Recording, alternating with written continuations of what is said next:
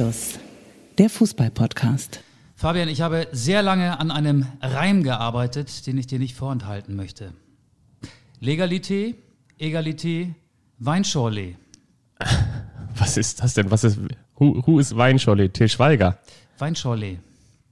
Weinschorle. Verstehst du nicht? Reimt sich alles. Legalité, Egalité, Weinschorle. Habe ich neulich gesehen, ähm, war auf so ein Hipster-Jutebeutelchen bei einem Schanzenmädchen gestickt, das ich beim Spazierengehen gesehen habe.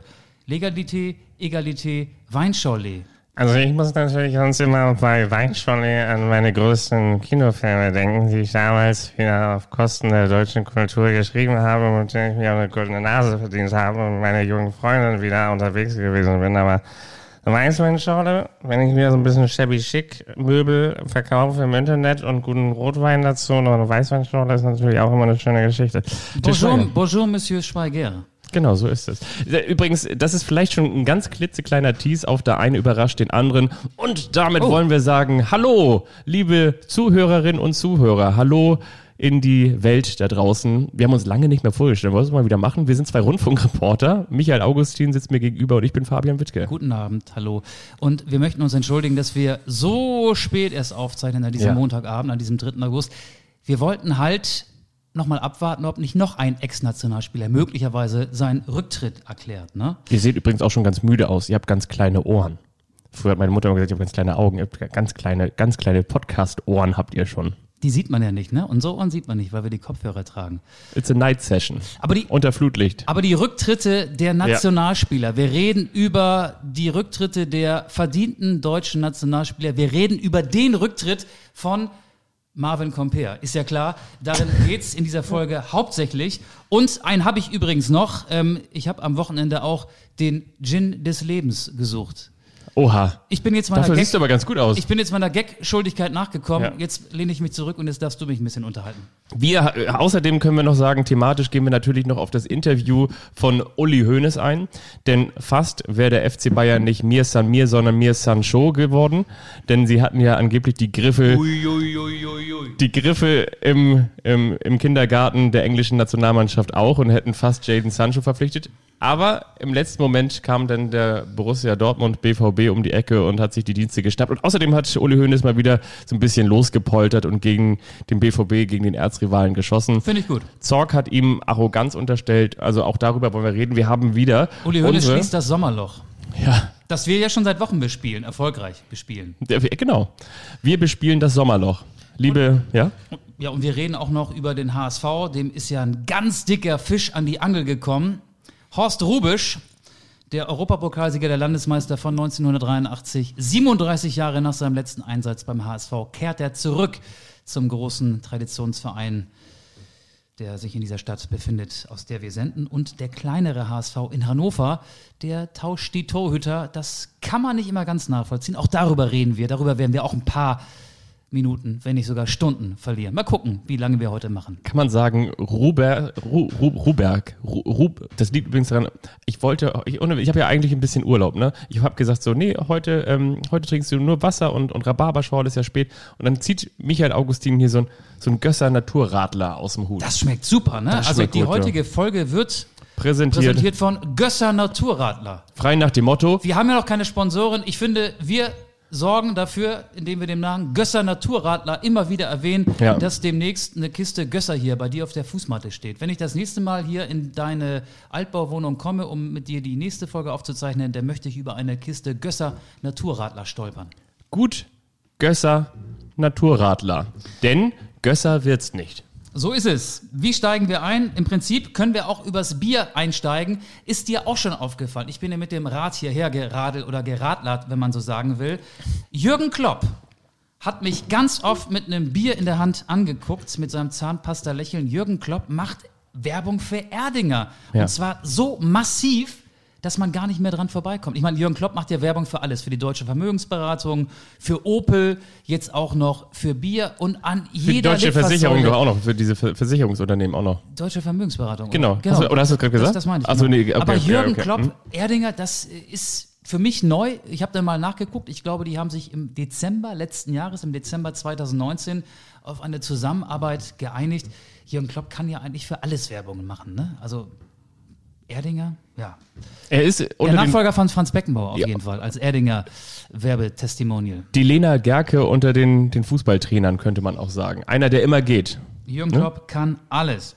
So, jetzt reden wir über seinen Ex-Verein, über Borussia Dortmund. Borussia Dortmund, du hast es angesprochen, hat richtig Lack bekommen aus München von Uli Hoeneß. Das ist mittlerweile nur noch der Ehrenvorsitzende des FC Bayern. Also er ist im operativen Geschäft der Bayern nicht mehr tätig, hat aber in der FAZ den Dortmunder Watzke, man könnte aus seiner Sicht auch sagen, den BVB Fatzke, mal so richtig angezählt. Fabian, was hat Uli Hoeneß da gesagt? Er hat losgepoltert in seiner allerbesten Manier. Ja, auf der einen Seite hat er so ein bisschen aus dem Nähkästchen geplaudert, habe ich ja gerade eben schon angerissen, und zwar, dass Jaden Sancho angeblich schon mit dem FC Bayern München sich einig gewesen sei, dann aber in letzter Sekunde doch noch abgebogen ist in Richtung Dortmund.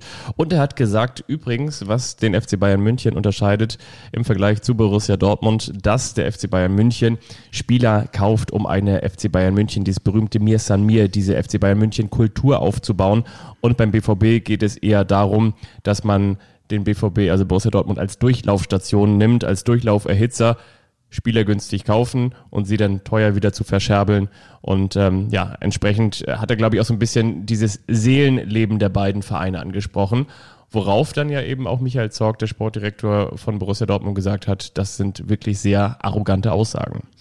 Uli Hoeneß hat, glaube ich, auch nicht erwähnt, dass der FC Bayern ja auch mit dafür gesorgt hat, dass Borussia Dortmund sich dann immer wieder neu verstärken muss. Ich erinnere an Mats Hummels, der ja inzwischen wieder in Dortmund ist, den haben die Bayern ja auch ähm, aus Dortmund abgeworben, Mario Götze und äh, Robert Lewandowski, der ist ja immer noch beim FC Bayern. Ähm, das ist, glaube ich, durch, im Subtext nicht durchgeschimmert. Das muss man der Vollständigkeit halber auch erwähnen. Aber er hat ein Stück weit natürlich auch recht, ne? wenn so Spieler wie ja, Jaden Sancho, der Name ist jetzt gefallen, ich will ihn auch nochmal aufgreifen. Äh, wenn die Borussia Dortmund nur als Durchlaufstation auf dem Weg zum nächsten Karriereschritt betrachten, dann kann man natürlich auch keine Meistermannschaft aufbauen. Ähm, Könnte man sagen, Uli Hoeneß hat den BVB nie geliebt? Das könnte man sagen, ja. Oder? Er hat Wer- auf wer jeden Fall sagt, auch vom BVB profitiert, wegen der Dortmunder Abgänge Richtung München, die Ja. ich eben er- erwähnt habe. Borussia Dortmund hat in den vergangenen acht Jahren wie viele Meisterschaften geholt? Null. Null. Genau, so, und deswegen ähm, ist da bestimmt was dran, aber es ist ja vielleicht auch für Borussia Dortmund ein Geschäftsmodell, um sich eine dauerhafte Teilnahme an der Champions League zu sichern. Äh, Pulisic, Aubameyang, Dembele, äh, möglicherweise demnächst Sancho, alle Spieler, die Borussia Dortmund äh, für viel mehr Geld verkauft hat als äh, eingekauft hat und nur so geht es möglicherweise. Und dass eine Mannschaft wie Borussia Dortmund, wenn die reichen Clubs aus England kommen oder auch ähm, die reichen Franzosen, ähm, Thomas Tuchel, gut, der wollte der BVB auch nicht mehr unbedingt haben, aber wenn Vereine kommen, die einfach noch ein bisschen höher angesiedelt sind im internationalen Ranking, ähm, dann kann Borussia Dortmund da nicht mithalten. Und ja, also Man kann es vergleichen vielleicht mit einer Metapher aus der Tierwelt. Der BVB ist Friedrichskoog, das ist die Robbenaufzuchtstation, auch wenn man bei ich, Robbenaufzuchtstation als allererstes wahrscheinlich an Arjen Robben denken würde. Aber nein, der ja auch holt, wieder spielt beim FC Groningen. das stimmt. Aber der BVB holt im Prinzip junge, junge Tiere oder vielleicht auch ein bisschen kränkelige Tiere, peppelt die auf und schickt sie dann wieder in die große weite Welt hinaus. Und was macht der FC Bayern München? Der kauft im Prinzip sich eine fertige Kuh und weiß ganz genau, da kann man hier irgendwie ein Filet draus machen, da kannst du da irgendwie ein T-Bone draus machen, da machst du ein Entre- Entrecot drauf. Aber wichtig ist, dass Goldsteak vielleicht auch. Genau, ganz Ja. wichtig. Ribéry hat uns gezeigt, man kann auch einen Goldstick draus machen. Aber ganz wichtig ist, dass diese feiste, dicke Kuh, dass die hinten mit diesem Abdruckmacher, mit diesem hinten auf dem Arsch das Mir Samir hat. Das ist wichtig. Angeblich war das Interview, was Hoeneß der FAZ, der FAZ der Frankfurter Allgemeinen Zeitung gegeben hat, ja nicht mit dem FC Bayern, mit dem Vorstand um Herbert Heiner und Karl-Heinz Rummenigge abgesprochen. War also ein Alleingang von Uli Hoeneß. Er weiß halt auch, wie es läuft und ich glaube, er wollte auch einfach mal nochmal den Bizeps anspannen und bevor es dann wieder losgeht, die Mannschaften befinden sich jetzt in der Vorbereitung. Bayern München spielt ja diese Woche das Achtelfinale Rückspiel in der Champions League gegen den FC Chelsea. Ich glaube, er wollte einfach mal so eine Duftmarke hinterlassen und die Konkurrenz so ein bisschen einschüchtern, so ein bisschen, ja, den Fußball auch mal wieder ein bisschen auf die Karte packen. Ja. Er wollte vor allen Das Dingen auch Sommerloch füllen, ich habe es eben gesagt. er wollte vor allen Dingen wahrscheinlich auch nicht, dass er, nachdem er die vergangene Woche nochmal Revue passieren lassen hat, wahrscheinlich auch nicht, dass der Hönes jetzt neuerdings immer nur noch mit Sebastian in Verbindung Genau, gebracht wird, sondern genau. mal wieder den, den Uli, ne? Den Uli. Es, genau. gibt, es gibt mich noch. Übrigens, äh, teure Transfers, da ist mir auch noch ähm, ein Transfer aufgefallen. Ich war fassungslos. Sagt ihr noch, Victor Osimen was? Hat mal in der Bundesliga gespielt. Für, Werder Bremen? nee, für den VfL Wolfsburg. Äh, vor Ach zwei ja, Jahren. ja, Victor ja. Osimhen, Ja, ja. Ähm, belgischer Offensivspieler, talentierter Spieler. Ja, das Talent hat man in Wolfsburg in seinen 14 Einsätzen ähm, möglicherweise nur kurz mal aufblitzen sehen. Ähm, der hat zuletzt beim OC Lidl gespielt und wechselt jetzt für 70 Millionen Euro. Für 70 Millionen Euro von Lille nach Neapel. Und sein Marktwert wird von transfermarkt.de auf 27 Millionen Euro beziffert. Neapel zahlt 70 Millionen Euro für Victor Osimhen. So viel zur neuen Bescheidenheit des, Deu des internationalen Fußballs. Aber Kompletter Ja. Wahnsinn, oder? das ist ja Wahnsinn, um Armin Fee nochmal zu zitieren. Lass uns doch mal über den Mann reden, der keine Lust mehr hat auf diesen Wahnsinn. Marvin Comper hat seine Karriere beendet, spielt nicht mehr für den MSV Duisburg, sondern wird jetzt Co-Trainer unter Thorsten Lieberknecht beim MSV Duisburg. Aber eigentlich wollte ich mit dir über Benedikt Hövedes reden, der im Alter von 32 Jahren auch seine aktive Fußballkarriere beendet hat.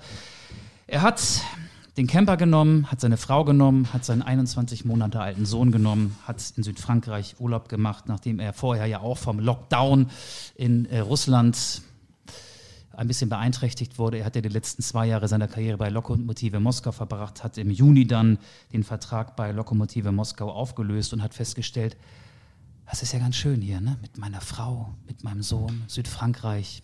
Der hatte keinen Bock mehr auf Interrail-Ticket mit Lokomotive Moskau. Da hat er gesagt, jetzt steige ich mal in den Camper und mache jetzt mal den Das Camper-Trick. Leben kann so schön sein. Ja. Viel schöner als in Moskau. Ich meine, der hat lange auf Schalke gespielt. Viel schöner als in Gelsenkirchen. Hat auch zwischendurch in Turin gespielt. Aber wie privilegiert muss man sein, dass man mit 32 Jahren einfach aufhören kann und sagen kann, ich habe genug erreicht, ich habe genug gesehen, ich habe genug verdient. Ich höre einfach mal auf. Ja. Und dann kritisiert ihr die Branche, den Fußball. Das ist ja auch im momentan so ein bisschen in Mode gekommen. André Schürle, noch ein Weltmeister von 2014, hat ja auch das System Fußball kritisiert, ähm, von dem ja sowohl Schürle als auch Hövedes profitiert haben. Also die Begründung in Kurzform bei Hövedes war, die Branche habe sich zum Nachteil verändert. Wie finden wir das? Tja, ich finde, das ist bezeichnend. Also, weil, wenn wir jetzt in den Rückspiegel gucken, immer mehr in diese Kerbe hauen. Ob wir jetzt, das darfst du entscheiden, ob wir jetzt Olli Reck auch noch hinzuzählen wollen unter denjenigen, die jetzt äh, auf den Fußball hauen oder ob das denn schon fast in Richtung Mario Basler geht. Wie, wie, kommst du auf Olli Reck? Ah, der, der hat jetzt äh, in der vergangenen Woche auch ein Interview gegeben und ähm, nochmal Richtung Profifußball geschossen. Der ist Trainer beim SSV Jeddelloh 2 genau. in der Regionalliga Nord. Genau. Und ähm, damit will ich sagen, es ist natürlich auch einfach, wenn man vielleicht jetzt momentan nicht mehr der en vogueste Trainer im Weltfußball ist, Klammer auf, Oliver Reck, Klammer zu, Pan-Olli, ne? ähm, dann vielleicht nochmal einen rauszuhauen. Ähm, oder wenn man es eben Aber sagt, wenn man, wenn man in entsprechender Situation ist. Ja, du hast ja mich ja gefragt, wie sich das so in den, in den vergangenen oder wie man vielleicht Wie ja auch fühlt so, es sich für dich an? naja, es, äh, genau, dass, dass momentan so viele Menschen, ähm, die in der Öffentlichkeit stehen, die mit dem Fußball sehr eng verbandelt waren, auf den Fußball hauen, das ist, finde ich, schon verwunderlich.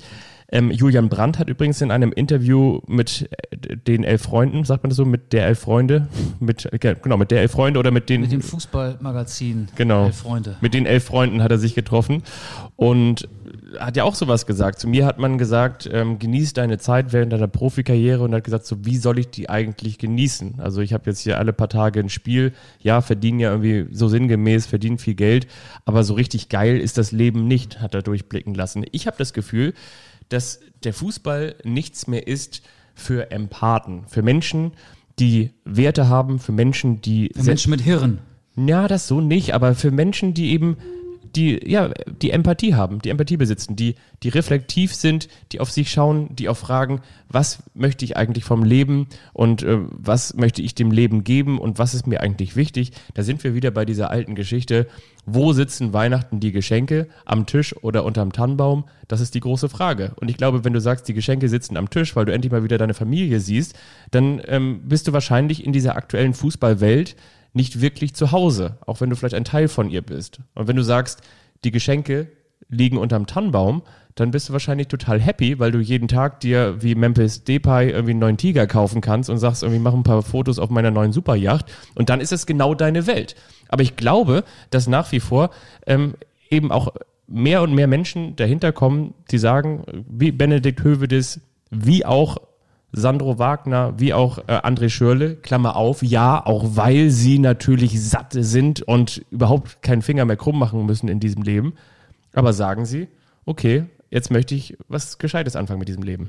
André Schürle und Benedikt Hövedes haben ja beide im Spiegel Schluss gemacht. Beide haben ja dem Spiegel ein Exklusivinterview gegeben. Jetzt müsste man mal so in die Redaktionskonferenz des Spiegel lauschen, welchen Fußballer die möglicherweise dann für die nächste Ausgabe anfragen der dann auch möglicherweise seine Karriere in der nächsten Ausgabe beenden könnte. Aber auf den Spiegel möchte ich hinaus. Ähm, ich habe da einen schönen Kommentar gelesen von Peter Ahrens. Ähm, ich möchte zitieren. Es geht darum, dass Hövedes ja das System, die Branche kritisiert. Und da schreibt Peter Ahrens im Spiegel oder auf Spiegel Online, aber wer ist sie eigentlich, diese Branche? Es ist wie im Straßenverkehr, wenn man sich darüber beschwert, dass man seit Stunden im Stau steht und selbst mit seinem Auto zum Stau beiträgt. Man selbst ist der Stau, man selbst ist die Branche ist was dran, finde ich. Ja. Ich kann Hövedes natürlich verstehen. Er hat seine beste Zeit gehabt bei Schalke 04, wurde dort ja nicht mehr gewollt, weggemobbt, auf jeden Fall links liegen gelassen von Domenico Tedesco, deswegen erst der Wechsel zu Juventus Turin und schließlich auch zur Lokomotive Moskau. Und ich glaube, wenn du den Corona-Lockdown in Moskau erlebt hast, dann hast du sowieso keine Lust mehr auf Fußball und vielleicht auch keine Lust mehr auf Moskau und vielleicht auch keine Lust mehr auf Russland. Und wenn du dann noch deinen 21 Monate alten Sohn oder deinen kleinen Sohn so selten siehst, dann machst du dich natürlich auch mit solchen Gedanken äh, irgendwie vertraut. Du beschäftigst dich damit. Benedikt Hövedes ist 32. Ähm, das 32 ist wie früher das 38, glaube ich. Das Spiel ist schneller geworden, dynamischer, anspruchsvoller für den Körper. Ähm, und deswegen machen die Fußballer früher Schluss. Die Fußballer werden auch früher Trainer. Ähm, und es gibt aber auch mehr Geld zu verdienen. Also ich finde, da gibt es kein Schwarz und kein Weiß, kein richtig und kein falsch. Es gibt ganz viele Grautöne, ganz viele Zwischentöne. Und ja, ich glaube, dass ich mich da gar nicht festlegen will, wer nun recht hat. Ich finde, es ist aber auch nur so ein bisschen zur Mode geworden, auf die Branche zu schimpfen, auf das System zu schimpfen, von dem Mann, und damit meine ich jetzt auch Benedikt Höwitz, natürlich auch jahrelang profitiert hat. Ja, das ist so, als würdest du auf dem Heiligen Geistfeld beim Frühjahrs-, Winter- oder Sommerdom Breakdancer fahren und hast da den Spaß deines Lebens und fährst dann aber irgendwie die siebte Runde und fängst an zu kotzen und sagst, das ist ja alles scheiße hier. Ja, aber erstmal sagst du, komm, ich steig da ein und hab da den Spaß und am Ende sagst du, das ist ja alles gar nicht so, wie ich, wie ich mir das vorgestellt habe. So ähnlich ist das. So ähnlich ist das. So ja, wie gesagt, ich meine, wir sind in einer, wir unterhalten uns ja auch nach wie vor über eine absolute Luxussituation. Damit will ich sagen, wie viele Menschen gibt es da draußen, die jetzt auch sagen, okay, ich arbeite bei Harrys im Fliesenmarkt, ne? Und okay, das habe ich mir früher mal ganz vor, gut, gut vorgestellt. Ähm, und jetzt finde ich das aber gar nicht mehr so geil. So. Und welche Alternativen haben die? Die haben nicht die Möglichkeit, meistens nicht die Möglichkeit zu sagen, weißt du was, ich mache jetzt erstmal gar nichts mehr. Und genau, vielleicht schaffen wir jetzt den Schwenk auch in Richtung Sandro Wagner, der, der den, auch 32 ist. Der auch 32 ist, der einen, der auch aufgehört hat. Der einen Vertrag in China, in China, wie, wie ähm, Ottmar Hitzfeld gesagt hätte, in China unterschrieben hat, die ihm zumindest Gerüchte zufolge in zwei Jahren 15 Millionen Euro netto hätten bringen sollen. Was? Das kann ich mir nicht vorstellen. Jetzt ist er zurückgekommen und ähm, natürlich sagt auch der, okay, der möchte jetzt ins Trainerbusiness einsteigen, möchte jetzt Trainer werden. Erstmal ein Jahr Pause. Aber gönnt sich jetzt erstmal ein Jahr Pause. Genau. Das kannst du nicht, wenn du sagst, irgendwie nach, nach 14 Jahren bei Harrys im Fliesenmarkt, ähm, weißt du was, jetzt mache ich erstmal ein Jahr Pause und dann gucke ich mal, ob ich überhaupt noch arbeite. Der hat drei Kinder und kann sagen, jetzt kann ich mich den Kindern widmen. Es ist, ist, doch, ist doch schön. Es ist eine privilegierte ja, Situation. Ja, ja, das natürlich. muss man auch sagen. Ne? Sandro Wagner ist das der, der gesagt hat, ich bin in meinen Augen seit einiger Zeit mit Abstand der beste deutsche Stürmer? Der ist das, ne?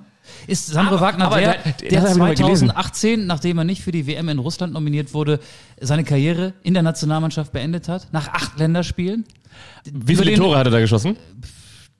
Fünf, glaube ich. Ja. ja Alter, aber dass du es aus dem Kopf weißt, ist geil. Ja, das, aber ich habe ich hab einige. Ich hab einige Länderspiele von dem. Ich turn dich an, das finde ich gut. You turn me on. Aber Sandro Wagner. Ja. Sandro Wagner hat immer an chronischer Selbstüberschätzung gelitten. Das ist, glaube ich, auch so ein bisschen seine Marke gewesen oder sein Markenkern, den er versucht hat, damit herauszubilden. Sein Interview im aktuellen Sportstudio, da ging es ja, da hat er sich ja ähm, im Subtext über das relativ geringe Gehalt eines Fußballprofis beschwert. Also ich glaube, dieses, wir haben keine Typen mehr. Dieses Feld hat er bedient und hat sich als Typ dargestellt. Ich mochte ihn irgendwie. Er hatte auch diese, diese Arroganz, ähm, die man ganz bestimmt als Auswärtsfan nicht mag. Aber so einen Spieler in der eigenen Mannschaft zu haben, ist Gold wert. Gold wert. Also ganz, ganz toll. Aber Sandro Wagner, der kommt aus China. Ich kann mir vorstellen, dass der mit 32 jetzt auch vielleicht nicht mehr die ganz große Motivation sieht. Alles andere wäre doch jetzt ein Upgrade. für Der. HSV soll dran gewesen Er hat für sein. den Größ, wie soll sich der HSV denn jemanden leisten, der Nationalspieler gewesen ist und der in China vom Geld versaut worden ist, um es mal ganz deutlich zu sagen. Sandro Wagner hat für den äh, besten Verein in Deutschland gespielt, für den FC Bayern. Danach kommt doch eigentlich. Meisterschaften, Pokalsiege geholt. Ja, kann, Ja. Ich, kann ich auch verstehen. Dann China. Damit sind wir doch eigentlich schon bei den U21 Europameistern von 2009. Also kann man sagen, bei Sandro Wagner Arroganz oder gar nicht. So ähnlich kann man es formulieren, ja. Ich, ich will jetzt noch nicht, dass der eine überrascht den anderen mit dir spielen. Zu dieser Rubrik komme ich später.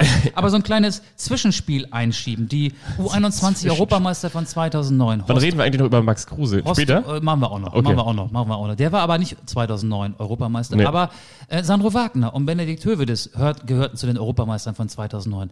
Von vielen weiß man ja gar nicht mehr, was sie eigentlich machen. Ich will jetzt mal so vier, fünf Namen abfragen, was die noch machen. Und ich will mal leicht anfangen. Was macht eigentlich Jerome Boateng mittlerweile? Der spielt beim FC Bayern München in der Innenverteidigung. Und Richtig. zwar mehr, als er selbst gedacht hatte. Was macht mittlerweile Mats Hummels? Ja, der. Jetzt kommt so geil. Du stellst mir die Frage so, als wäre ich so ein, so ein naja. Ich habe Ähm, gesagt, wir wollen leicht anfangen. Gleich kommen noch richtige Kracherfragen. Mats Hummels, kann ich dir sagen, der schenkt gerade auf einer Yacht, ähm, ich weiß gar nicht wo, aus einer Magnum Champagnerflasche, Magnum Hummels. genau, äh, da, da schenkt er gerade ordentlich einen aus. Ja, und spielt für welchen Verein? Für Borussia Dortmund. Richtig. Und jetzt kennst du noch den blonden Rechtsverteidiger Andreas Beck, der in Hoffenheim gespielt hat, der in Stuttgart gespielt hat, der auch mal in der A-Nationalmannschaft gespielt hat. Auch er wurde 2009 U21 Europameister. Wo spielt der jetzt? Beck. Beck ist weg. Beck ist weg. Aus Stuttgart und aus Hoffenheim. Das stimmt. Ah, das habe ich neulich irgendwo gelesen. Mm. Also, liebe Hörerinnen und Hörer da draußen, wenn ihr diese drei jetzt sagen könntet, also wirklich, dann werdet ihr wahre Experten. Man kann es eigentlich gar nicht lösen. Also, Echt nicht? Beck vielleicht, ja, der spielt in Eupen in Belgien, in Eupen. Doch, ja. Es wird immer schwieriger. Aber hat, hat Andreas Beck letztes Jahr auch schon in Eupen gespielt? Andreas Beck hat, Oder hat er da in, in, bei, beim, beim Nee. Hollerbach-Verein oder so nee, er gespielt? hat, er hat äh, auch in? Eupen gespielt. Okay, okay, ich. okay. Ähm, es geht weiter und es wird schwieriger. Sag einem nicht groß nachdenken, wahrscheinlich wirst du es nicht lösen, aber ähm, Ashkan Dejaga war auch Europameister, U21-Europameister. vor Der ist Jahren. doch damals, der ist, ähm, Wo ist er jetzt? ja genau, der ist damals in die, Wenn du in, die den Verein kennst, dann dreh ich eine Ehrenrunde hier um den Tisch auf den. in die Emirate gegangen. er spielt momentan für den FC Traktor Sazi Tabriz im Iran. Okay. Und jetzt kommt Marco Marin. Marco Marin. Ähm, Belgrad, oder? Da war er. Inzwischen spielt er in, für Al-Ali Jeddah in Saudi-Arabien. Der weiß, wo es schön ist. Ja. So, weiter im Text. Marco Marin war 2009 Euro. 21 Europameister. 2010 war er bei der WM in Südafrika dabei, hat auch äh, einmal gespielt, glaube ich. Und Trainer der U21-Helden von 2009 war ja Horst Rubisch. Was für ein galanter Übergang. Der inzwischen 69-jährige Horst Rubisch ist Nachwuchsdirektor beim Hamburger Sportverein. Was für ein Coup! Er ist zuständig für die gesamte Jugendarbeit. Für die Trainer im U-Bereich, die darf er auswählen, er darf das Training beobachten, er darf eine Nachwuchsphilosophie kreieren. Er ist sozusagen der neue Bernhard Peters, aber Horst Rubisch lässt sich bestimmt nicht mit Bernhard Peters vergleichen. Horst Rubisch ist Horst Rubisch und er ist zurück beim HSV. Die Euphorie im Volkspark ist riesengroß. Aber ich muss sagen, ja, das ist mal ein ganz guter Schachzug. Ja, Being Horst Rubesch ist ja auch so, genau, jetzt das, was man immer gehofft hat, dass man eine, eine, wie sagt man so schön, Identifikationsfigur in den Verein auch integriert und nicht vergrault. Ja, finde ich auf der einen Seite erstmal ganz gut. Ich dachte aber auch, und das meine ich jetzt mit allem Respekt, es hat auch so ein bisschen die Melange, wohin mit Opa. Also die, die, die Frage schon auch so, ähm, oder wollten wir jetzt irgendwie vor, für Horst Rubesch nochmal äh, einen Posten finden? Damit will ich nicht sagen, dass er keine Ahnung hat. Er hat natürlich auch noch die deutsche Frauenfußballnationalmannschaft trainiert. Er war U21-Nationaltrainer, wie du gesagt hast. Und, Hat die deutsche Olympiamannschaft in Rio zur Silbermedaille geführt. Genau. Ja. Ist, er ist sicherlich so ein, er ist sicherlich so ein Typ, also damit will ich sagen, er ist, glaube ich, so ein, eher dann so, so ein, so ein Typ Otto Rehagel, wo du sagst so, also der, der, der ist echt, oder der ist echt, oder Hermann Gerland, das ist so ein guter Typ, dem, dem, dem folgen wir jetzt mal. Aber ich weiß nicht, ob der wirklich derjenige ist, der da jetzt dann den, ich sag mal, B-Jugend, C-Jugend, A-Jugendlichen beim HSV vermitteln kann, wie der Weg der Zukunft aussieht, weil die ja gar nicht so viel mit ihm anfangen können, oder? Er macht die Philosophie. Meinst du? Er regiert von oben in den Verein hinein. Er ist weisungsbefugt befugt über alle, die im Nachwuchsbereich des HSV arbeiten. Aber ich finde, du hast einen interessanten, an, einen interessanten Punkt angesprochen. Man kann Horst Rubisch gar nicht so greifen. Also Horst Rubisch ist ein wahnsinnig bodenständiger, sympathischer, geerdeter Typ, der sich mit Kritik am HSV auch immer zurückgehalten hat, der ja auch gesagt hat, mit den Leuten, die jetzt das Sagen haben beim HSV, und damit meint er vor allen Dingen Sportvorstand Jonas Bolt, kann ich was anfangen. Und deswegen ähm, hat er ja, nachdem er mehrfach bekniet wurde von Jonas Bolt, jetzt auch Ja gesagt, dass er diesen Posten annimmt. Aber ich finde, es ist total schwierig, das Phänomen Horst Rubisch zu erklären. Ich habe ihn zuletzt gesehen und länger erlebt, das war 2017. Da waren wir ähm, zu einem Hintergrundgespräch äh, eingeladen. Also die, die über die Nationalmannschaft auch von der WM 2018 berichtet haben. Und das Hintergrundgespräch fand in der DFB-Zentrale in der Otto-Fleck-Schneise in Frankfurt statt. Das war vor dem Confed Cup, vor der U21 EM und logischerweise auch vor der WM 2018 in Russland. Und da waren sie alle, die Trainer. Da war nicht Jogi Löw, aber Markus Sorg, sein Assistent war da. Da war Stefan Kunz, der U21-Trainer, sein Assistent äh, Antonio Di Salvo, Guido Streichsbier, Michael Schönweiz, die Trainer der anderen U-Mannschaften und Horst Rubisch, der ja damals auch äh, Nachwuchsdirektor war beim Deutschen Fußballbund. Und er hat im Prinzip vorne die Veranstaltung moderiert. Die Trainer, gestandene Trainer wie Stefan Kunz, gestandene Leute über 50, ähm, haben Horst Rubisch an den Lippen geklebt und ähm, das war jetzt grammatikalisch nicht immer der feinste Zungenschlag. Da hat auch nicht jeder Satz zusammengepasst und ich habe die ganze so wie Zeit bei uns hier? versucht äh, zu hinterfragen oder mir vorzustellen, was denken die jetzt? Warum kommt der so an? Da hat auch nicht je- jede Pointe gesessen. Horst Rubisch hat das so aus der Lameng gemacht. Das wär In seiner- unser Mann hier. In seiner Horst Rubisch-Art. Und ich bin da hingegangen und habe äh, hab gehofft, die Antwort auf meine Frage zu bekommen, warum funktioniert Horst Rubisch? Warum ist er im Nachwuchsbereich beim DFB so erfolgreich? Das Einzige, was ich sagen kann, er hat unwahrscheinlich, er hat einen unwahrscheinlich guten Draht zu den jungen Menschen. Und wahrscheinlich ist er hört, authentisch. Man, man hört das ja von Manuel Neuer, von Jerome Boateng, von äh, seinen ehemaligen Schützlingen, die immer noch in den höchsten Tönen von Horst Rubisch schwärmen. Das ist das Einzige, was ich über Horst Rubisch sagen kann. Er hat eine hohe Glaubwürdigkeit und sie finden das wahrscheinlich drollig, dass der nicht weiß, äh, wie man, eine WhatsApp-Nachricht werde er auch schreiben können, aber ähm, er ist bestimmt jetzt nicht bei Instagram aktiv und weiß auch nicht, was TikTok ist. Vielleicht weiß er es. Aber, aber ich glaube. Das hat er sich bei der letzten, bei seinem letzten U21-Turnier, wann, das war in Italien, ne? Meine ich?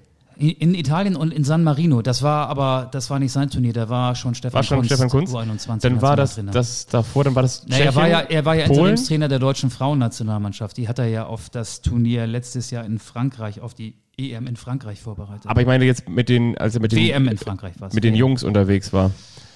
Oh, ich war, wo war das nicht in Polen und in der Ukraine? Weißt du? Das nagelt uns nicht drauf fest. Aber ich meine, was ich nur sagen will, auf jeden Fall bei, dem, bei seinem letzten Turnier als U21-Nationalcoach, da war das immer so eine witzige Randgeschichte, dass er gesagt hat, so ja, im Prinzip so die, die jungen Bengels, ne? so, so nach dem Motto, äh, kannst du, kannst du Opa mal die Fernbedienung erklären? So, so war das, dass er gesagt hat, ja, die haben mir irgendwie WhatsApp beigebracht, die haben mir hier, was ich was, haben mir Tinder beigebracht, nein, aber die haben mir alles Mögliche beigebracht. Ich glaube, er ist einfach ein guter Typ. ja, das guter glaube ich Mensch. auch, ja. Ja, und mich erinnert er wirklich auch so an, das- an Hermann Gerland. Das kann natürlich nicht reichen. Er muss noch viel, viel mehr Fähigkeiten haben. Ähm, aber ich habe sie mir noch nicht herausarbeiten können. Ich kann sie mir nicht erschließen, aber er hat einen guten Ich Draht dir die Zeit. zu jungen Menschen. Ja. Ansonsten ist es für mich ein Phänomen, warum Horst Rubisch seit Jahren so gut funktioniert. Vor allen Dingen, warum er im Nachwuchsbereich so gut funktioniert. Das muss sich ja auch hier zum HSV rumgesprochen haben. Und deswegen, bekommt der, man muss ja sagen, mittlerweile 69-jährige Horst Rubisch diese verantwortungsvolle Aufgabe. Aber er ist ja für den Nachwuchsbereich zuständig. Klar, der HSV muss mehr und mehr Nachwuchsspieler an die erste Mannschaft ranführen. Das Geld wird auch immer knapper im Volkspark. Ähm, aber er ist jetzt ja nicht der Trainer der Mannschaft. Und er wird ja jetzt mit seiner Arbeit sicherlich äh, nicht dafür im nächsten Jahr sorgen können, dass der HSV aufsteigt. Also auch da muss man natürlich mal so ein bisschen den Ball flach halten, Ja, oder? So ist es. Ja. Du guckst mich erwartungsfroh an. Nee, noch gar nicht. Aber wollen wir noch über Max Kruse reden? Oder wollen wir, wollen wir noch weiter über Horst Ruber sprechen? Ähm, zu Horst Rubisch fällt mir nicht mehr ein. Also ich muss sagen, ja, das macht Sinn. Äh, ist ja vielleicht auch so ein bisschen die Versöhnung der Helden von 83, das erfolgreichste Jahr des HSV. 83 deutscher Meister geworden, Europapokalsieger der Landesmeister geworden. Der HSV musste sich auch immer den Vorwurf gefallen lassen, dass man die verdienten Spieler nicht einbindet. Okay, Bernd Wehmeier aus dieser Mannschaft ist ja seit Jahren Teammanager beim HSV. So ganz stimmt das ja auch nicht. Aber ähm, ich glaube, damit hat man jetzt auch die Helden von damals, zumindest einige ehemalige Teamkollegen von Horst Rubisch, wieder so ein bisschen milde gestimmt. Wir können gerne über Max Kruse reden. Max Kruse sucht einen Verein in der Bundesliga und macht daraus so ein bisschen so eine Netflix-Serie. Ne? Also einen ganz, ganz großen Trailer hat er schon mal produziert auf Instagram, aber er will noch nicht raus. Ich wollte nur noch eine Sache dazu sagen, und zwar kennt man ja wirklich nicht die Hintergründe. Und manchmal ist es auch so, das finde ich, hätte man gerade so von Aufstiegsmannschaften, da fällt mir zum Beispiel Holstein Kiel ein, als die dann damals aufgestiegen sind und sofort in der zweiten Liga auch wieder mit um den Aufstieg gespielt haben. Da gibt es schon auch diese Situation, wo sich Dinge verselbstständigen, wo man sagt, wir waren einfach eine geile Truppe. Das gibt es eben auch noch im Profifußball. Natürlich ist es beim FC Bayern München anders und natürlich ist es auch beim HSV vielleicht möglicherweise anders, wo die Strukturen noch viel größer sind und wo alles noch ein bisschen sperriger ist. Aber ich meine jetzt mal so im Rückspiegel. Ich weiß, das ist jetzt schon fast so ein bisschen, wie sagt man so schön, Majestätsbeleidigung. Aber die, die, die Frage ist doch, so was Spielsysteme und so angeht und was jetzt den, den modernen Fußball angeht, war Jupp Heynckes da wirklich derjenige, welche, der die Koryphäe war im Weltfußball, weshalb der FC Bayern München 2013 das Triple geholt hat? Auch nicht. Ich glaube, ich glaube aber, wenn du einen, wie du schon sagst, einen so guten Typen hast, und ich komme jetzt gerade Er nicht hat die auf, Stars getätschelt, er hat sie Ja. in den Arm genommen. Er ich komme hat- jetzt nicht auf seinen, seinen, seinen damaligen Co-Trainer, der dann aus Düsseldorf geholt wurde. Wie heißt er denn nochmal? Peter Hermann. Genau, Ja. Peter Hermann. Genau, und das ist, das ist doch jetzt auch nicht derjenige, der aufgeregt mit dem Tablet über den Trainingsplatz läuft und sagt so, heute machen wir mal eine ganz andere Bauchmuskelübung, weil dann ähm, kannst du den Hüftbeuger und den Strecker viel besser erreichen. Kann ich mir nicht vorstellen. Ich weiß es aber auch nicht. Menschenfänger. Ja. Menschenfänger. So, und Kloppo auch übrigens. Ist auch ein Menschenfänger. Und Horst auch. Wollen wir jetzt zum Ballfänger kommen und damit den Turn nach Hannover schlagen? Okay, machen wir. Genau, wir, wir haben ja darüber geredet, dass immer mehr Weltmeister ihre Karriere beenden.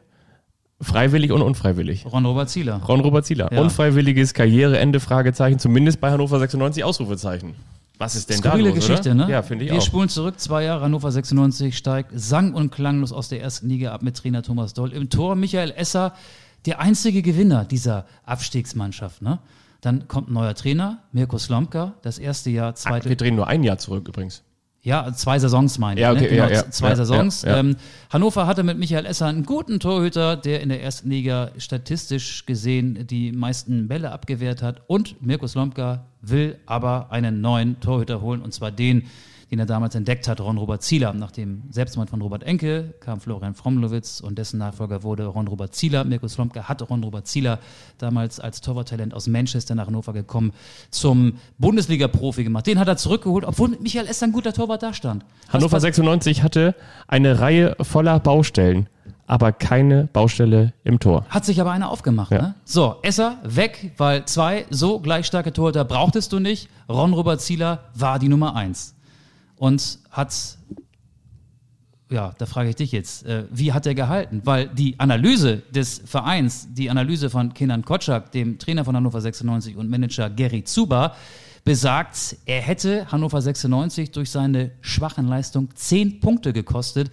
Das finde ich ist schon mal eine sehr, sehr spezielle Analyse. Wie will man das genau rausarbeiten, ob ein Torwart in einem Mannschaftssport wie Fußball äh, zehn Punkte kostet? Ich kann mich nicht an so schwerwiegende Fehler erinnern, dass sich Ron-Robert Zieler die Bälle immer selbst reingehauen hat. Aber ich muss dazu sagen, du hast deutlich mehr Spiele von Hannover 96 in der abgelaufenen Saison gesehen. Sag du mir doch mal, ist da was dran? War der so schlecht oder wird er jetzt auch einfach nur ein bisschen zu schlecht gemacht, damit Hannover 96 ihn ja möglichst dann schnell loswerden kann? Ich kann das so nicht unterschreiben, auch wenn, wie du gerade eben gesagt hast, diese Analyse dann nicht das gehalten hat, was Robert Enke, hätte ich fast gesagt, guck mal, jetzt kommt mir das schon über die Lippen. Das sage ich jetzt einfach so, weil wir vor der, vor der Aufzeichnung über Robert Enke gesprochen haben, ob wir es thematisieren wollen oder nicht. Jetzt machen wir es automatisch aus Versehen. Ähm, was, ähm, komisch, ne? Was Ron Robert Zieler hätte halten sollen. Genau. Ich bin wirklich ganz weit davon entfernt und das ist übrigens ja auch ein Credo, das nicht nur durch den Tod von Robert Enke Hannover 96 gepredigt hat und vor allen Dingen auch geprägt hat, dass Fußballerinnen und Fußballer eben nicht mehr einzeln kritisiert werden und auch nicht mehr einzeln an den Pranger gestellt werden, sondern dass wir uns nach wie vor über Mannschaftssport unterhalten. Und ähm, wenn ich jetzt so zurückgucke, natürlich können wir auch die Spiele bewerten und das kann, das kann ich auch machen. Also ich kann in jedem Fall sagen, Ron Robert Zieler war jetzt nicht der, der Pan-Olli der 90er Jahre oder der Fehler-Frank, wie man auch mal zwischenzeitlich Frank Rost genannt hat oder, oder, oder und war jetzt nicht derjenige, der da, ich sag mal, den, den Aufstieg von Hannover 96 verspielt hat oder die frühere Stabilität oder Stabilisierung des Vereins. Also das kann ich in jedem Fall unterschreiben, dass er das nicht war. Und ich finde es wirklich erschreckend. Und für mich ist es auch so ein, das habe ich heute auch getwittert, für mich ist es ein, ein Zeichen. Ich kenne, das muss ich dazu sagen, die Hintergründe nicht. Ich weiß nicht, was da vorgefallen ist, ob Ron Robert Zieler sich ja möglicherweise auch in irgendeiner Form unflätig oder so verhalten hat. Das ist mir aber nicht bekannt. Ich kenne die Hintergründe nicht.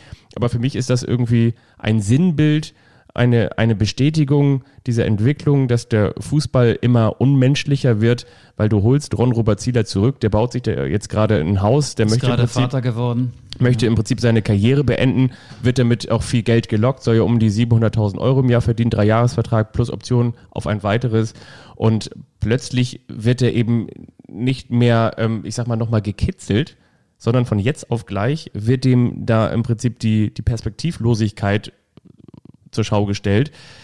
Das finde ich ist schon wirklich sehr, sehr hart und ähm, ja, also einfach, einfach, einfach fassung. Ich bin irgendwie fassungslos, genauso fassungslos. Und er holt ja, also Hannover 96 hat jetzt ja Michael Esser, den Vorgänger von Zieler, der wegen Zieler weggegangen ist, hat sich zuletzt an Hoffenheim aus, nee, nicht ausleihen lassen, er hat zuletzt bei Hoffenheim unter Vertrag gestanden, wurde jetzt wieder zurückgeholt, der ist 32 und wurde mit einem Dreijahresvertrag ausgestattet, als Ja. klare Nummer eins von Hannover 96 zurückgeholt. Ja.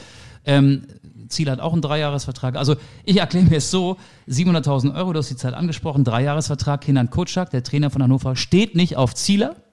Und das hat er eben auch mit dieser Analyse, die ja auch äh, in die Öffentlichkeit getragen wurde, ganz klar gemacht. Und er steht nicht nur nicht auf Zieler, er will ja auch die anderen Spieler aus dem Mannschaftsrat, Pripp, Bakalotz und Felipe, alle loswerden. Den wurde ja auch nahegelegt, dass sie sich bitteschön einen neuen Verein suchen sollen. Kenan Kotschak will das Obergeschoss sanieren, aber reißt dafür das ganze Haus ein. Und das ist gefährlich, finde ich. Gerade so eine Mannschaft, die ja ähm, auch dadurch zusammenwächst, dass einige Spieler den Verein schon ein bisschen länger kennen und die im Standing, ob sie jetzt immer überzeugend gespielt haben, ob sie immer regelmäßig gespielt haben oder nicht, ist ein ganz anderes Paar Schuhe. Aber die sind ja wichtig. Spieler sind ja auch wichtig, wenn sie eine, eine Zeit da gewesen sind und um die herum formiert sich ja auch so eine Mannschaft dann. Genau, und das die möchte- will Kotschak jetzt alle loswerden und das ist ähm, sehr leicht durchschaubar und äh, aber auch sehr gefährlich, finde ich. ein Phänomen, das wir tatsächlich ja auch auf Schalke gesehen haben, dass damals ja der wirklich sehr charakterstarke und meinungsstarke Hövedes aussortiert wurde, Ja. um im Prinzip, wie du schon gesagt hast, um in dieser Restaurationssprache zu bleiben, um im Prinzip den Mannschaftsrat zu entkernen, um da wieder ganz neue Säulen aufzubauen. Aber noch einmal, ich möchte, wenn ich es jetzt gerade eben schon aus Versehen angesprochen habe, denn auch nochmal, du kennst den Verein von Hannover 96 auch wirklich sehr, sehr gut. Ich möchte nochmal ganz kurz auf Robert Enke zu sprechen kommen. Ich meine, gerade dieser Verein, der doch gezeigt hat, ähm, ne, wir erinnern uns alle an, an, die, an die Worte von, von Theo Zwanziger, damaliger DFB-Präsident, Fußball ist nicht alles. Ne? Und ich meine, gerade dieser Verein, natürlich, natürlich ist es jetzt auch mega krass, dass man jetzt diese Emotionen so aufbaut, dass man das an, dem, an der schwärzesten Stunde des Vereins aufhängt. Aber ich will trotzdem nur sagen, ich finde, dass man ihm nicht zumindest die Möglichkeit gibt, einen, einen fairen Wettkampf zu haben, von mir aus auch wieder mit Michael Esser. So, das ist für mich einfach so, dass du diesen Menschen einfach so aussortierst, obwohl du den gestern, was äh, interessiert mich das Geschwätz von gestern, gestern noch einen Vertrag möglicherweise für vier Jahre, also drei plus eins gibst und heute sagst du, du hast ja nichts mehr zu suchen. Das ist schon sehr schräg. Das Aber das schräg. ist auch ähm, das typische Hannover 96-Problem. Es gibt eine hohe Fluktuation auf den entscheidenden Positionen, auf der Position des Managers. Es ging in der vergangenen Saison mit Jan Schlaudraff los. Jetzt ist äh, Gary Zuber der Manager. Ja. Nee, es ging mit Horst Held war davor auch Manager. Und äh, die Den man erst verklagt hat vom Arbeitsgericht und dann gesagt hat, ah komm, die Klage lief so schlecht, dann kann Zuber er bei uns, du, Zuber, ne? dann kann Genau, er jetzt bei uns genau. auch Sportdirektor werden. Ähm, Trainer Slomka steht auf Zieler, Kotschak steht nicht auf Zieler. Es gibt einfach zu viele Wechsel auf den strategisch wichtigen Positionen. Ähm, aber ein Verein muss sich das ja nicht zwangsläufig äh, auch, auch bieten lassen. Also da gibt es ja noch jemanden, äh, in, in dem Fall Martin Kind, der ja sowieso immer das letzte Wort hat. Ähm, der kennt Ron Robert Zieler ja auch eine Weile, ähm, hat ihn ja auch schon sehr lange begleitet. 2010 war es, als Zieler, glaube ich, seinen ersten Vertrag in Hannover unterschrieb. Ich weiß nicht, ob der da kein Veto einlegen wollte oder ob er es bewusst nicht gemacht hat. Ich finde das total schräg und es macht alles so überhaupt keinen Sinn oder es machte vor einem Jahr keinen Sinn, sich diese Baustelle, du hast es ja genauso genannt, eben diese Baustelle im Tor aufzumachen und sie jetzt äh, in umgekehrter Reihenfolge, also Esser ist die Eins, Zieler die Zwei oder wenn überhaupt die Zwei, äh, wieder aufzumachen. Sehr, sehr schräg, was da in Hannover passiert. Wir werden das weiter kritisch beobachten.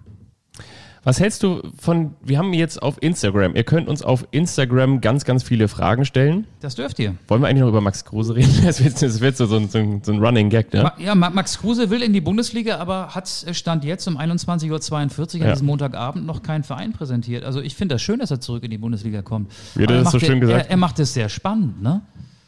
Hallo, liebe, liebe Fußballfreunde. Ich melde mich hier auf meinem Instagram-Kanal und ich wollte sagen, äh, ich habe mich jetzt lange, lange nicht gemeldet und äh, ich werde auf jeden Fall zurückkommen ähm, in die Fußball-Bundesliga. So ungefähr hat er das gesagt, ne? Ja. So ein bisschen Max Kruse. Ja. Und wir können sagen, Aber worüber sollen wir reden? Ja, wir, Ba- wir, wir, Baumann hat gesagt, wir er kennen hat- seinen neuen Verein nee, nicht. Also wir würden uns freuen, und zwar witzigerweise, können wir auch sagen, witzigerweise, ähm, hast du ja auch damals gesagt, Werder, Werders Niedergang ist an Kruse so ein bisschen auch festzumachen. genau, Werder hatte, die, hatte kein Kruse und dafür die Krise.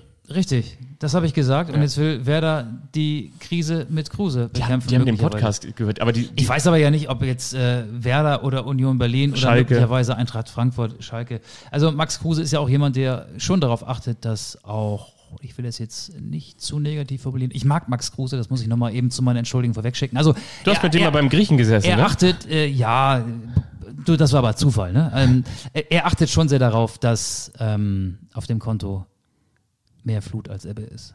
Ja. So. Ähm, gut. Wir können Feedback? Feedback vortragen. Ja, und Was haben haben wir- die Menschen uns geschrieben? Ich habe euch einfach mal gefragt, oder beziehungsweise wir haben uns abgestimmt in unserer Social Media Redaktion und haben gesagt, so komm, wir hauen mal auf unserem Instagram-Kanal Anstoß-Podcast raus. Stellt uns doch mal eine Frage, wenn ihr uns eine Frage stellen wollt. Und da kam was rein, du, dass, dass sich das gewaschen hat. Deswegen, ich habe es so ein bisschen vorsortiert und stelle jetzt hier einfach mal ein paar Fragen, die reingekommen sind. Einfach mal so bunt von oben nach unten oder auch mal aus der Mitte eine. Zum Beispiel hier. Wilhelm hat geschrieben, wer ist euer Favorit auf den Titel in der Champions League und in der Europa League? Mensch, Wilhelm. Wilhelm Tvey ist es nicht. Bayern München in der Champions League. Ja, wirklich? Mhm. Ich sage in der Champions League City. Ja? Mhm. Ich sag Bayern München. Und in der Europa Oder, League. oder PSG, ne? Boah, in der Ich weiß gar nicht mehr, wer dabei ist. Europa League interessiert mich so gar nicht. Auch nicht. Wie, wie war das noch? War das nicht? Wer war das denn neulich nochmal gesagt bei der Auslosung? War das Helmer? Cup der Verlierer. Ja, ne? Thomas Helmer, ja. Da wurden aber keine Lacher eingespielt. Ne? Nee, fand keiner witzig. Muss auch mal überlegen, wirst du eingeladen, dann sagst du, Cup der Verlierer. Ähm, also ich kann ja mal eben sagen, wer in der Europa League noch alles drin ist. Äh, ja, Wolfsburg, Inter, Sevilla, Frankfurt, Frankfurt hat 0-3 gegen Basel verloren. Manchester United ist noch drin. Ach, denn Manchester United ist mein Favorit. Das ist jetzt aber echt so aus der kalten Hose. Ähm, sorry, Willem. Sag ich auch. Hallo ihr beiden. Sind der große HSV und der kleine HSV endgültig Zweitligamannschaften? Ja. Beide? Auch Hannover 96? Ja, die spielen auch in der zweiten Liga. Ja, also endgültig, ich glaube, er meint so ein bisschen, ob die jetzt wirklich so, also ob die jetzt dröge, graue Zweitligamäuse sind. Nee, das nicht, aber der HSV spielt das dritte Jahr in der zweiten Liga. Es gibt nicht mehr die ganz großen Investitionen. Horst Rubic soll die Bundesliga-Stars von morgen formen. Ähm, na klar, ist der HSV ein ganz normaler Zweitligist. Wer gegen Ja. Heidenheim und Sandhausen verliert, ist logischerweise ein ganz normaler Zweitligist. Und Hannover auch. Okay, dann machen wir weiter. Das ist meine Meinung. Du kannst ja eine andere Meinung haben. Nö, also ich, ich glaube, dass, ja, nee, so ganz klassisch nicht. Ich glaube, dass Hannover 96 sich wieder, wie sie es auch schon mal gemacht haben, so jetzt ein Jahr ähm, konsolidiert und ich kann mir vorstellen, dass die im, im nächsten Jahr auch eine gute Rolle spielen Das werden. ist, da das ist ganz schwierig, finde ich, jetzt schon so Ja. stichfeste Prognosen abzugeben für eine Saison, die am 18. September beginnt. Ja. Ich gucke mir mal ganz gerne vorher die Kader an und es ist ja momentan nicht allzu viel Bewegung auf dem Transfermarkt. Das Transferfenster hat bis zum 5. Oktober geöffnet und ich warte mit solchen Prognosen, bevor sie dann nicht eintreten, gerne noch ein paar Wochen. Unsere Social Media Queen Fabi hat noch eine Frage über Anstoß-Podcast und zwar hat nickbö.hh geschrieben, welchen Gast hättet ihr gerne mal in eurem Podcast? Ganz ehrlich, ist nicht so spektakulär, aber ich glaube, ich ein ganz, ganz spannender, interessanter Typ. Wir haben ihn ja auch schon mal angefragt, aber er hat es nicht angebissen. Robin Gosens hätte ich gerne hier.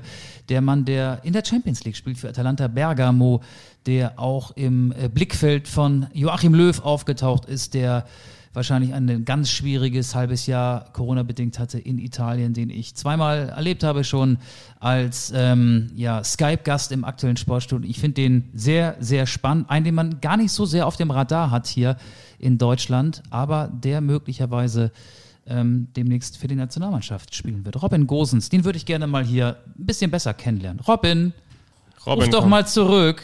Robin, Und der, du? der Rächer der Enterbten. Ich hätte, also wenn man jetzt sich aussuchen darf, dann würde ich relativ weit oben angreifen und würde sagen, ich hätte ganz gerne Jürgen Klopp mal hier bei uns sitzen, im Wohn hier bei mir im Wohnzimmer. Das würde ich gut finden. Und vor allen Dingen auch so ausgeruht und entspannt. Und einfach mal mit dem so ein bisschen plaudern.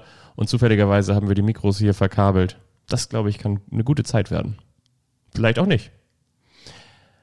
Vielleicht kommt dann auch sein bester Kumpel, den ich vorhin wieder an der Alster gesehen habe, als ich laufen war.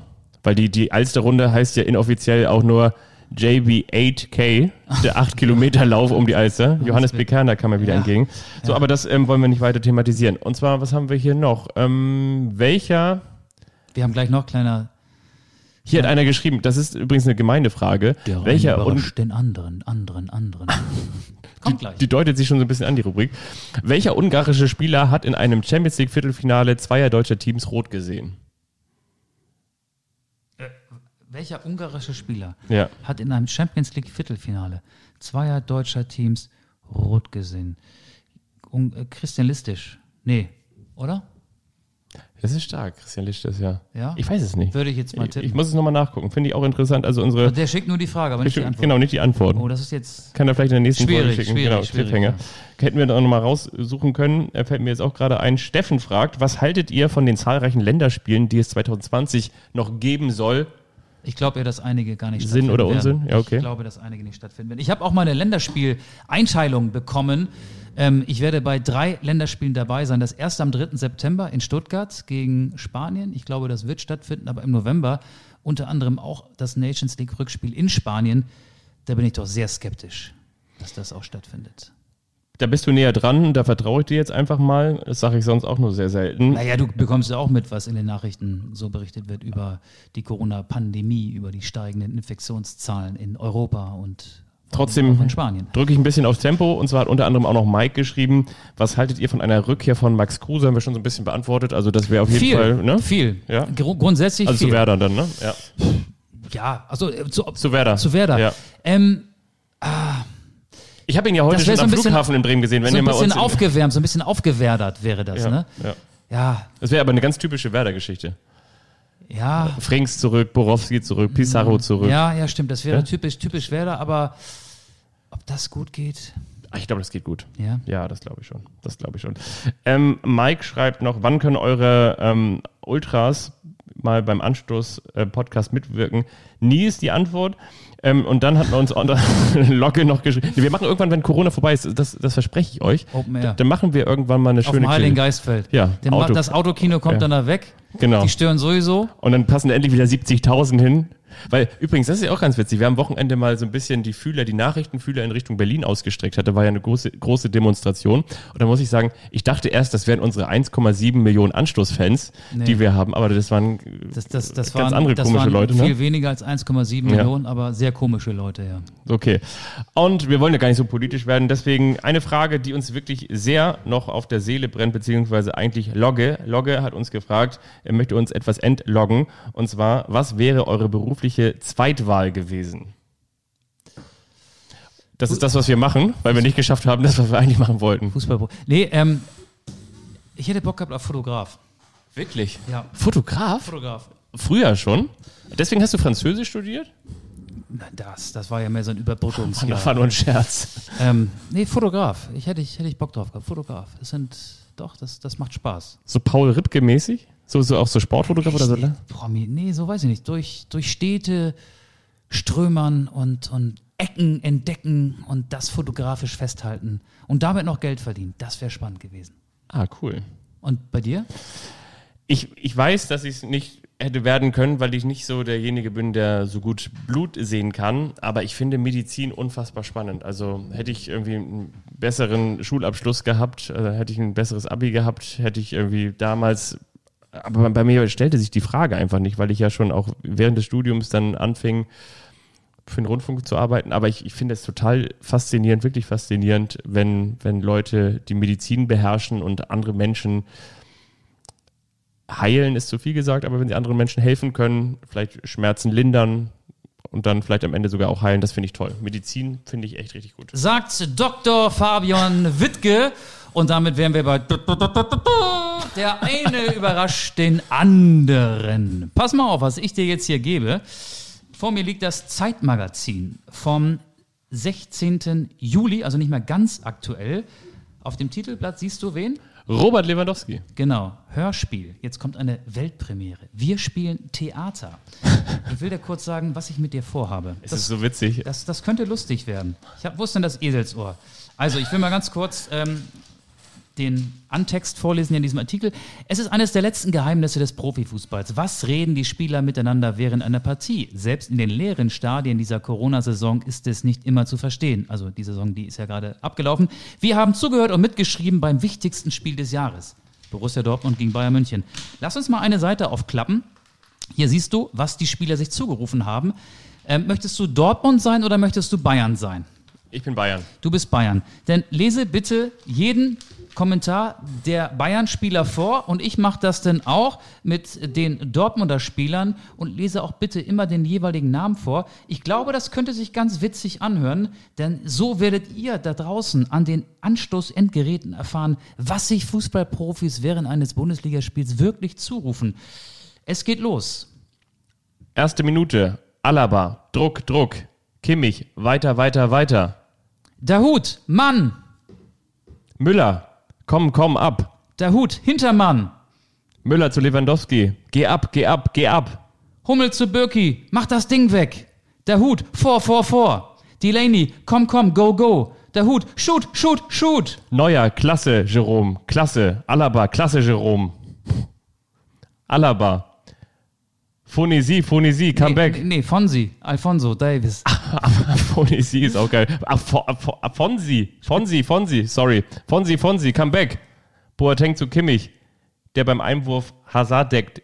Jo, jo, Alaba, gut so, jo. Oder ist das Joe? Joe Kimmich. Ah, Mann, ey. Ja gut, ich muss das jetzt Du verpackst das noch, mach mal weiter. Alaba zu Boateng, Zeit, Zeit. Birki zu Piszczek, lass, lass. Müller, komm weiter.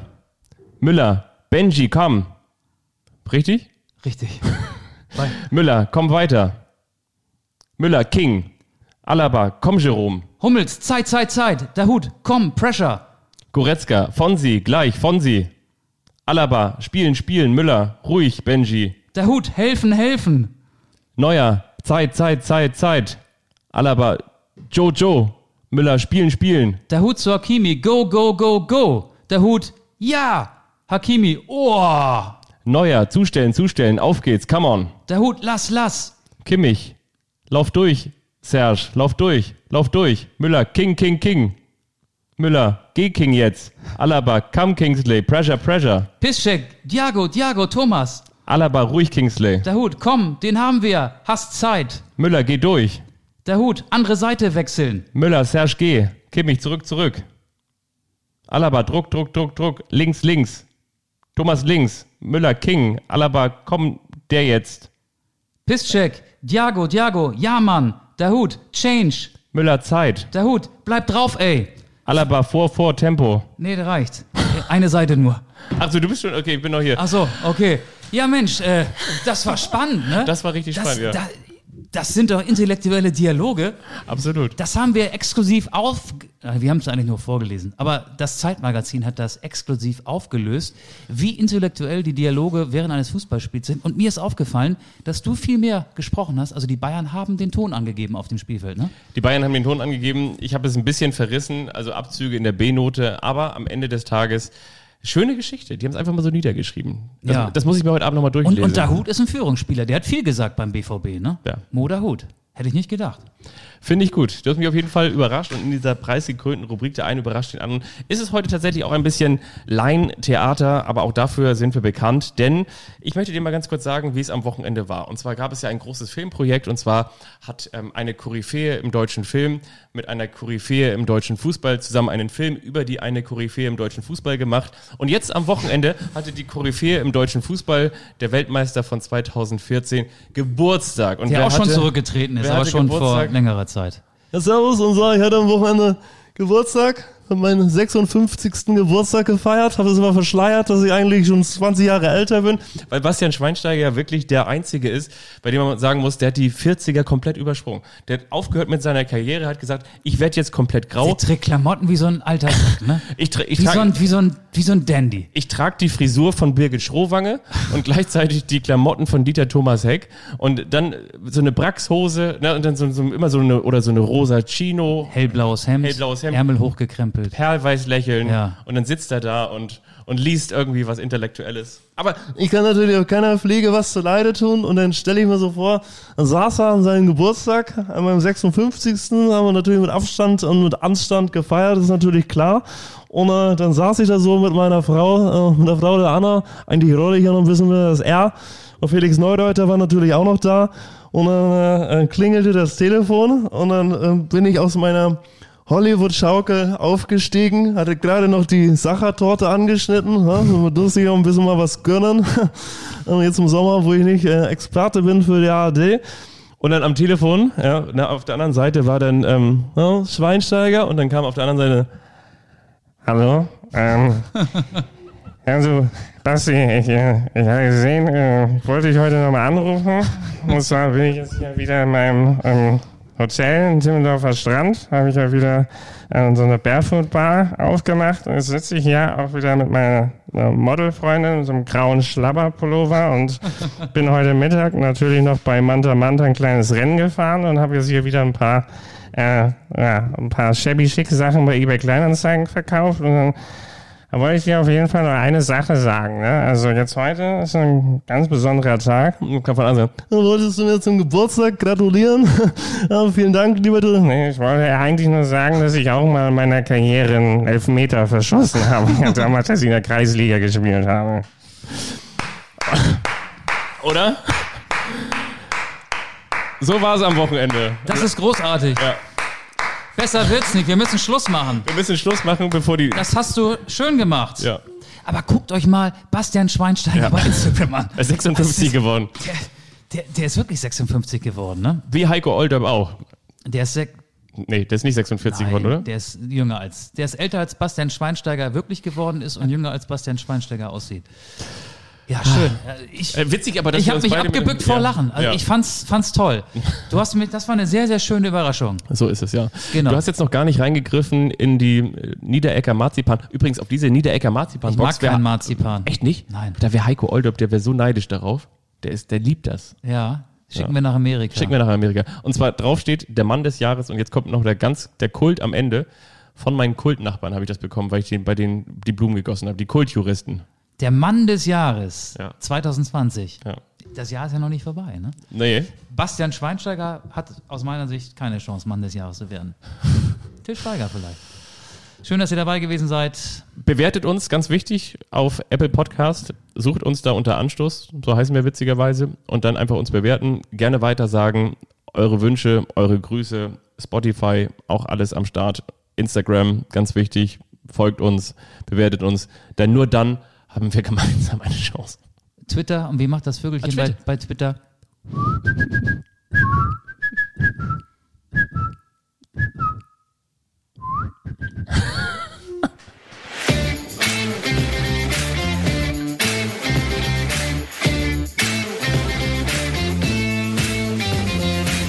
Anstoß.